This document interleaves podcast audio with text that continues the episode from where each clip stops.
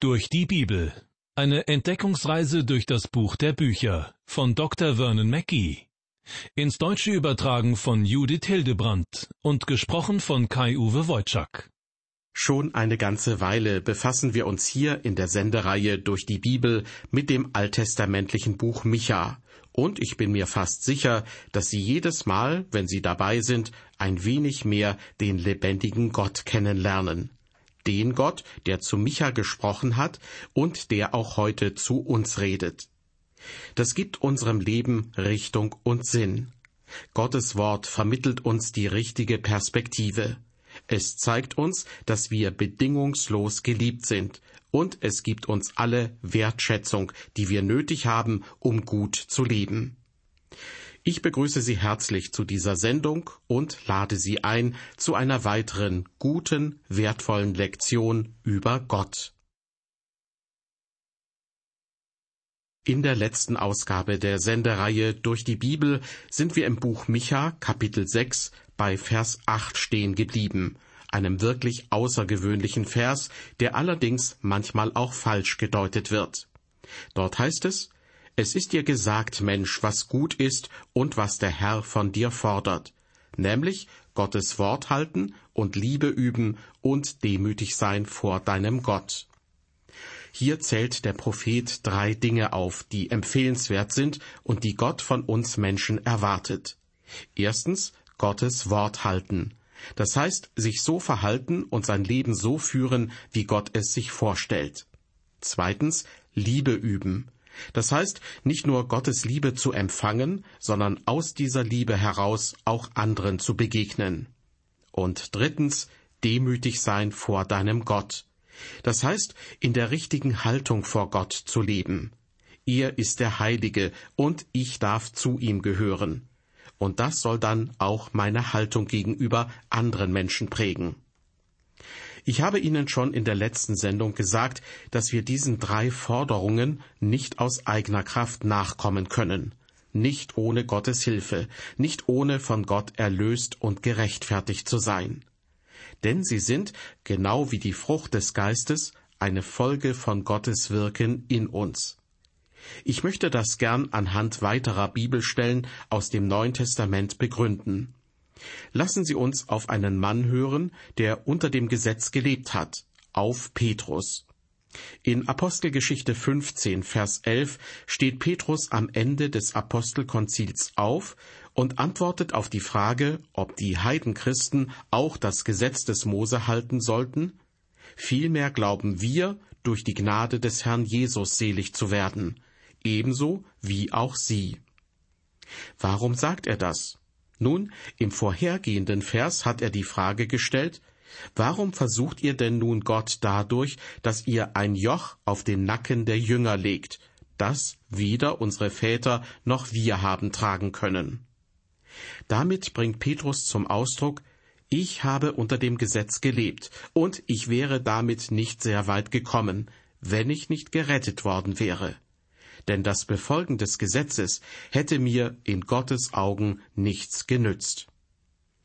Dasselbe hat Gott auch durch die Worte von Paulus in Römer 8 ab Vers 5 deutlich gemacht. Paulus schreibt dort, denn die da fleischlich sind, die sind fleischlich gesinnt, die aber geistlich sind, die sind geistlich gesinnt. Aber fleischlich gesinnt sein ist der Tod, und geistlich gesinnt sein ist Leben und Friede. Denn fleischlich gesinnt sein ist Feindschaft gegen Gott, weil das Fleisch dem Gesetz Gottes nicht untertan ist, denn es vermag's auch nicht. Die aber fleischlich sind, können Gott nicht gefallen. Ihr aber seid nicht fleischlich, sondern geistlich, wenn denn Gottes Geist in euch wohnt. Wer aber Christi Geist nicht hat, der ist nicht sein. Liebe Hörerin, lieber Hörer, Lebt der Geist Gottes in ihnen? Jesus sagte einmal, dass wir von neuem geboren werden müssen, um von ihm angenommen zu werden. Im Johannesevangelium Kapitel 1 Vers 12 heißt es zudem, wie viele ihn aber aufnahmen, denen gab er Macht, Gottes Kinder zu werden, denen, die an seinen Namen glauben. Umgekehrt beschreibt Paulus im dritten Kapitel des Römerbriefes ab Vers 9 den verlorenen Zustand eines jeden Menschen. Dort zeigt er, dass jeder Mensch vor dem Gericht Gottes verloren ist und eigentlich verurteilt werden müsste. Und an einer anderen Stelle, nämlich am Anfang von Epheser 2, diagnostiziert er den geistlichen Zustand des Menschen vor Gott und kommt zu der Schlussfolgerung, auch ihr wart tot durch eure Übertretungen und Sünden. Es ist offensichtlich, kein Mensch kann sich so verhalten, wie Gott es sich wünscht und wie er es von den Menschen verlangt. Gott erwartet ein gerechtes Leben, doch wir werden niemals seine Anforderungen erfüllen können. Deshalb sagt Paulus in Römer 3, Vers 10, wie geschrieben steht, da ist keiner, der gerecht ist, auch nicht einer. Vielleicht sagt nun jemand, ja, das steht so im Neuen Testament, aber gilt das auch für das Alte Testament? Nun, ich darf darauf hinweisen, dass Paulus bei dieser ganzen Argumentation ständig das Alte Testament zitiert. Ganz am Anfang von Psalm 14 heißt es zum Beispiel, die Toren sprechen in ihrem Herzen, es ist kein Gott. Sie taugen nichts, ihr Treiben ist ein Gräuel, da ist keiner, der Gutes tut. Da ist keiner, der Gutes tut, das trifft auch auf diejenigen zu, die keine Gottesleugner sind, also zum Beispiel auch auf mich. Und gleichzeitig erwartet Gott trotzdem Gerechtigkeit von mir. Wie können wir diesem Anspruch genügen? In Römer 3, Vers 11 stellt Paulus die Problematik dar. Da ist keiner, der verständig ist, da ist keiner, der nach Gott fragt. Mit anderen Worten, niemand kann so handeln, dass Gott zufrieden ist, selbst wenn er das Verständnis dazu hätte. Deshalb lesen wir in Psalm 14 ab Vers 2 Der Herr schaut vom Himmel auf die Menschenkinder, dass er sehe, ob jemand klug sei und nach Gott frage aber sie sind alle abgewichen und allesamt verdorben. Da ist keiner, der Gutes tut, auch nicht einer.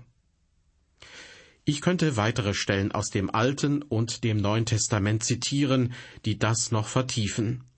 Auf jeden Fall verlangt Gott ein gerechtes Leben. Doch im ganzen Alten Testament wird unterstrichen, dass wir als Menschen nicht so leben können, wie Gott es erwartet. Wir sind nicht gerecht vor Gott. Deshalb brauchen wir Jesus, wie es in Römer 4, Vers 25 heißt, welcher ist um unserer Sünden willen dahingegeben und um unserer Rechtfertigung willen auferweckt. Jesus wurde auferweckt, damit wir gerecht gesprochen werden können und damit der Heilige Geist in unserem Leben gerechte Werke hervorbringen kann. Wir können auch nicht lieben, wie Gott es erwartet. In unserem Bibeltext aus dem Micha-Buch heißt es ja, es ist dir gesagt, Mensch, was gut ist und was der Herr von dir fordert, nämlich Gottes Wort halten und Liebe üben. Die Liebe Gottes findet sich nicht von Natur aus in unserem menschlichen Herzen. Wir sind nämlich geistlich tot, wie Paulus in Römer 3, Vers 12 unterstreicht. Sie sind alle abgewichen und allesamt verdorben. Da ist keiner, der Gutes tut, auch nicht einer. Liebe Hörer, das ist das wahre Bild vom Menschen, auch des heutigen Menschen. Und deshalb hat schon vor vielen Jahrhunderten der Prophet Jesaja folgende Diagnose gestellt. Wir gingen alle in die Irre wie Schafe, ein jeder sah auf seinen Weg, aber der Herr warf unser aller Sünde auf ihn. Ja, jeder von uns hat sich verirrt, jeder. Lassen Sie uns deshalb ehrlich zugeben, dass wir nicht demütig leben können vor unserem Gott, wie Micha das als drittes in Kapitel 6, Vers 8 fordert. Denn niemand fragt von sich aus nach Gott. Jeder sieht nur auf seinen Weg. Ich möchte niemanden vor den Kopf stoßen, aber die Bibel ist darin sehr klar. Nicht unsere Mitgliedschaft in einer Kirche oder Gemeinde und auch nicht unser Charakter, auch nicht unsere guten Werke bringen uns Gott näher. Nur durch Jesus und sein rechtfertigendes Handeln kommen wir zu Gott. Er schenkt uns seine Gerechtigkeit, damit wir vor Gott gerecht sind. Ja, damit wir ihm recht sind. Jesus sagt von sich selbst, nachzulesen in Johannes 14, Vers 6, Ich bin der Weg und die Wahrheit und das Leben. Niemand kommt zum Vater, denn durch mich. Wenn wir zu Gott kommen könnten, indem wir das wirklich aus eigener Kraft schaffen, was Micha in Kapitel 6, Vers 8 sagt, Gottes Wort halten und Liebe üben und demütig sein vor Gott, dann könnten wir uns im Himmel neben Gott setzen. Wir wären vollkommen wie er. Doch Gott teilt seine Herrlichkeit und auch seinen Thron mit niemand anderem. Gottes Wort halten, Liebe üben und demütig sein vor Gott, wer kann das so tun, dass es Gottes Anspruch genügen würde, allein aus eigener Kraft? Solche Bibelverse zeigen uns erst, wie wir wirklich sind und wie begrenzt wir sind. Manche halten sich für nette, freundliche Zeitgenossen, besonders an Sonntagen, wenn sie in den Gottesdienst gehen. Doch sie haben sich niemals Gott wirklich hingegeben. Wie können diese Menschen nur so heuchlerisch leben? Warum wagen sie es nicht ehrlich zu sein, sich selbst und Gott gegenüber? Warum geben sie nicht zu, dass sie nach wie vor Sünder sind, die erlöst werden müssen? Gott weiß es bereits, doch er wartet darauf, dass wir es selbst einsehen und vor ihm bekennen. Er wartet darauf, dass wir mit ihm reden, anstatt uns auf das Sofa eines Therapeuten zu legen. Er wartet, dass wir ihm sagen, was nicht gut läuft in unserem Leben und dass wir ihm unser eigenes Versagen bekennen, dass wir die Sünde zugeben denn er will uns retten, er will unsere Sünde vergeben und uns die Gerechtigkeit Jesu zusprechen. Zurück zu unserem Bibeltext aus dem Micha-Buch Kapitel 6. Nachdem Micha dem Volk Israel in Vers 8 mitgeteilt hat, was Gott von ihm verlangt, zeigt er dem Volk nun, wie sehr es von Gottes Maßstäben abgewichen ist. Es geht in den Versen 9 bis 16 um verschiedene Arten von Sünden. Die Verse 10 bis 12 beschreiben gewissermaßen soziale Sünden, und zwar solche, wie sie vor allem in einer Wohlstandsgesellschaft vorkommen. Also Betrug mit falschen Maßen und Gewichten, Raffgier, Gewalt und Mogeleien im täglichen Umgang. Die Verse 13 bis 16 beschreiben dann die Strafe Gottes, die man unter der Überschrift Arbeiten ohne Erfolg zusammenfassen kann. Weil das Volk Israel willentlich und unaufhörlich gesündigt hat, wird Gott über sie urteilen. Hier nun zunächst Vers 9. Des Herrn Stimme ruft über die Stadt, wer deinen Namen fürchtet, dem wird's gelingen. Höret ihr Stämme und Ratsleute. Wir haben gesehen, dass Micha seine Prophetien vor allem an die städtische Bevölkerung gerichtet hat. Oft tut er dies, indem er die Stadt selbst als Adressaten anspricht. Seine Formulierungen zeigen ihn als einen anspruchsvollen Schreiber. Er gehörte offensichtlich zur gehobenen Schicht der Bevölkerung, im Gegensatz zum Propheten Amos zum Beispiel, der von bäuerlicher Herkunft war und kein Prophet sein wollte. Doch Gott erwählte Amos trotzdem zu seinem Boten, genauso wie er hier Micha zu seinem Werkzeug und Sprachrohr macht. Doch Micha hat einen ganz anderen Auftrag als Amos. Er klagt die großen, einflussreichen Städte und ihre Bewohner an und kündigt ihnen Gottes Gericht an, das über eine ganze Nation kommen wird. Nur denjenigen, so haben wir es eben gehört, die Gottes Namen fürchten, wird es gelingen. Sie werden die einzigen sein, die das kommende Gericht erkennen und entsprechend umkehren. Gott erhebt seine Stimme, und der Gottesfürchtige hört sie. Er erkennt Gottes Handeln rechtzeitig, das Gottes gerechtes Wesen offenbart, gleichzeitig aber auch seine Langmut, seine Geduld und seine Bereitschaft, Sünde zu vergeben. Doch wenn Menschen auf seine Botschaft nicht reagieren, dann straft Gott. Das Volk steckt noch voller Sünde. Micha deckt sie auf und benennt sie deutlich in den Versen 10 und 11.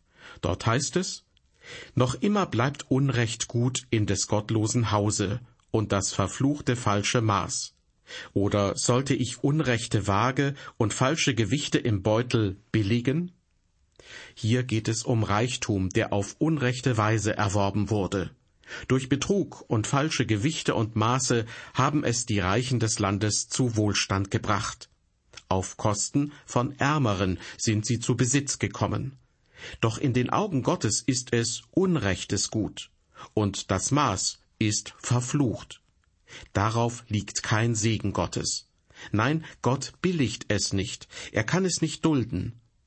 Sicher sind nicht wenige dieser Menschen, die Micha hier anklagt, religiös.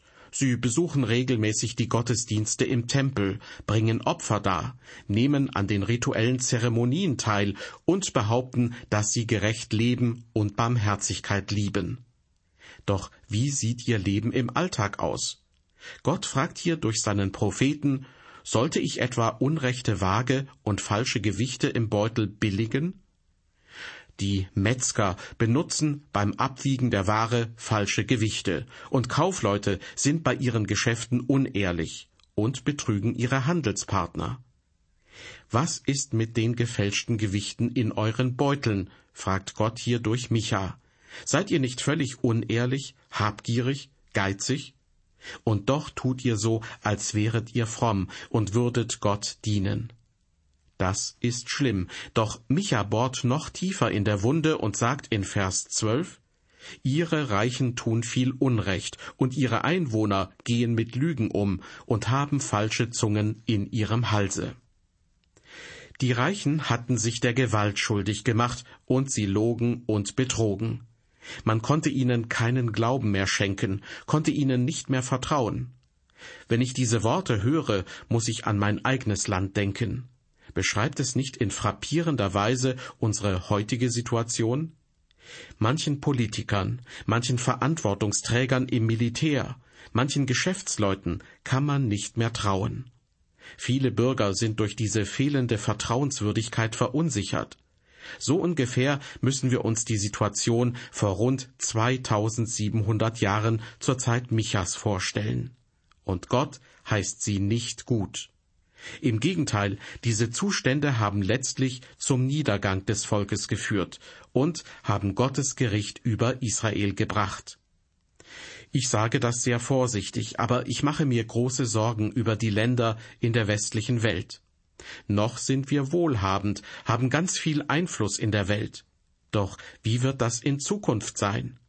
In vielen Bereichen ist meines Erachtens ein deutlicher Niedergang zu beobachten.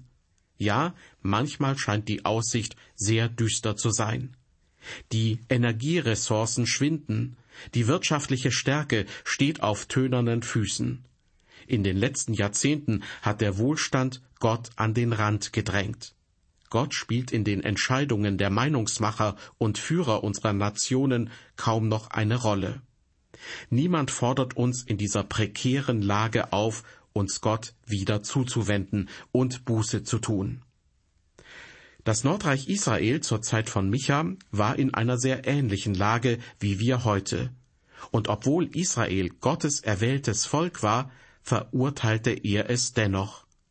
In Vers 13 unseres Bibeltextes spricht Gott durch Micha, Darum will auch ich anfangen, dich zu plagen und dich um deiner Sünden willen wüst zu machen. Ich stelle mir das folgendermaßen vor. Gott sagt zu seinem Volk, zuerst drehe ich dir das Wasser ab, und das wird erst der Anfang sein. Du wirst erleben, dass alles in deinem Leben knapp wird. Du wirst merken, dass du abhängig bist von mir, dem lebendigen Gott. Du wirst darunter leiden, dass du dich von mir, der lebendigen Quelle, entfernt hast. Du wirst deine Sünden an dir selbst spüren. Weiter mit Vers 14. Du sollst essen und doch nicht satt werden. Und was du beiseite schaffst, wirst du doch nicht retten. Und was du rettest, will ich doch dem Schwert preisgeben. Und Gott fährt fort, ich sage es mit meinen eigenen Worten, Du wirst nicht mehr die Dinge genießen können, wie es früher der Fall war, diese kleinen Leckereien, die dir zur Verfügung standen. Nein, du wirst Mangel und Hungersnot durchleben müssen. Alle Versuche, deinen Wohlstand zu retten und deinen Besitz an einem sicheren Platz zu verbergen, werden scheitern. Deine Feinde werden dir alles rauben. Alle deine Bemühungen werden sinnlos sein. So heißt es in Vers 15, Du sollst säen und nicht ernten. Du sollst Öl keltern und dich damit nicht salben. Und Wein keltern und ihn nicht trinken. Micha wusste, die Feinde werden die Israeliten als Gefangene aus ihrem Land wegführen nach Assyrien. Damit nimmt Gott ihnen Stück für Stück alles. Doch dabei geht es Gott nicht um Schikane, im Gegenteil, er will dem Volk damit Zeit und Gelegenheit zur Umkehr geben. Im nächsten Kapitel werden wir sehen, dass dieses stufenweise Gerichtshandeln Gottes im Grunde genommen eine stetige Einladung zur Buße ist. Und wenn das Volk umgekehrt wäre, hätte Gott ihnen vergeben. Das ist auch eine Lehre für uns. Gott möchte gern jedes korrigierende Handeln sofort abbrechen und vergeben und uns wieder herstellen, wenn wir uns ihm nur wieder zuwenden. Das Volk Israel zur Zeit von Micha vollzog zwar noch die äußeren religiösen Rituale, aber die Menschen waren innerlich weit weg von ihrem Gott. Und dadurch entstand bei ihnen ein Leben mit zwei Gesichtern, ein doppeldeutiger Lebensstil, der sich auf alle Bereiche ausweitete. Das Leben der Israeliten war in Gottes Augen falsch und eine Heuchelei. Gewalt und Lüge und Betrug und jede andere erdenkliche Sünde waren an der Tagesordnung. Das konnte Gott so nicht dulden. Er entzog deshalb seinem Volk den Segen, damit es sich an ihn erinnert und zu ihm umkehrt. Im Mittelpunkt dieser Sendung standen aus dem sechsten Kapitel des Micha-Buches die Verse acht bis fünfzehn. Kein erbaulicher, eher ein ernster Text, nicht wahr? Und doch sehr wichtig, um Gottes Charakter, sein Wesen, seine Beweggründe zu verstehen, aber auch seine Langmut und Geduld mit uns Menschen. Gott ist heute derselbe wie damals zur Zeit von Micha. Seine Geduld ist unendlich und seine Bereitschaft zu vergeben jeden Tag neu vorhanden. Was Micha vor fast 3000 Jahren erkannt hat, gilt auch heute noch. Wo ist solch ein Gott wie du bist, der die Sünde vergibt und erlässt die Schuld denen, die übrig geblieben sind? Ich bedanke mich bei Ihnen fürs Zuhören. Bis zum nächsten Mal. Auf Wiederhören und Gottes Segen mit Ihnen.